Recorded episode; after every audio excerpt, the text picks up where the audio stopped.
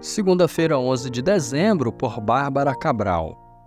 Praticantes. Sejam praticantes da palavra e não apenas ouvintes, enganando-se a si mesmos.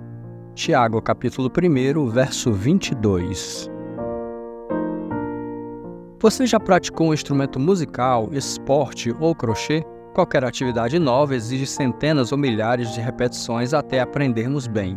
Repetir leva ao hábito. Assim deve ser com a palavra de Deus. Quem apenas a ouve não é justo diante de Deus, mas os que a praticam demonstram que já foram justificados por Cristo. Faça um autoexame. Que verdades bíblicas você aprendeu este ano? Você as tem praticado? Para que sejamos praticantes na palavra, é preciso, primeiro, fé. Antes de tudo, é necessário crer na existência de Deus e na Bíblia como a revelação da sua vontade para nós. Segundo, santificação. É preciso rejeitar todo costume imoral e toda má conduta. Assim estaremos com o coração limpo e os olhos abertos para enxergar as verdades espirituais da lei do Senhor. Terceiro, meditação. É necessário estudar a Bíblia como se estuda livros escolares e acadêmicos, e depois refletir sobre o que se aprendeu. Quarto, perseverança.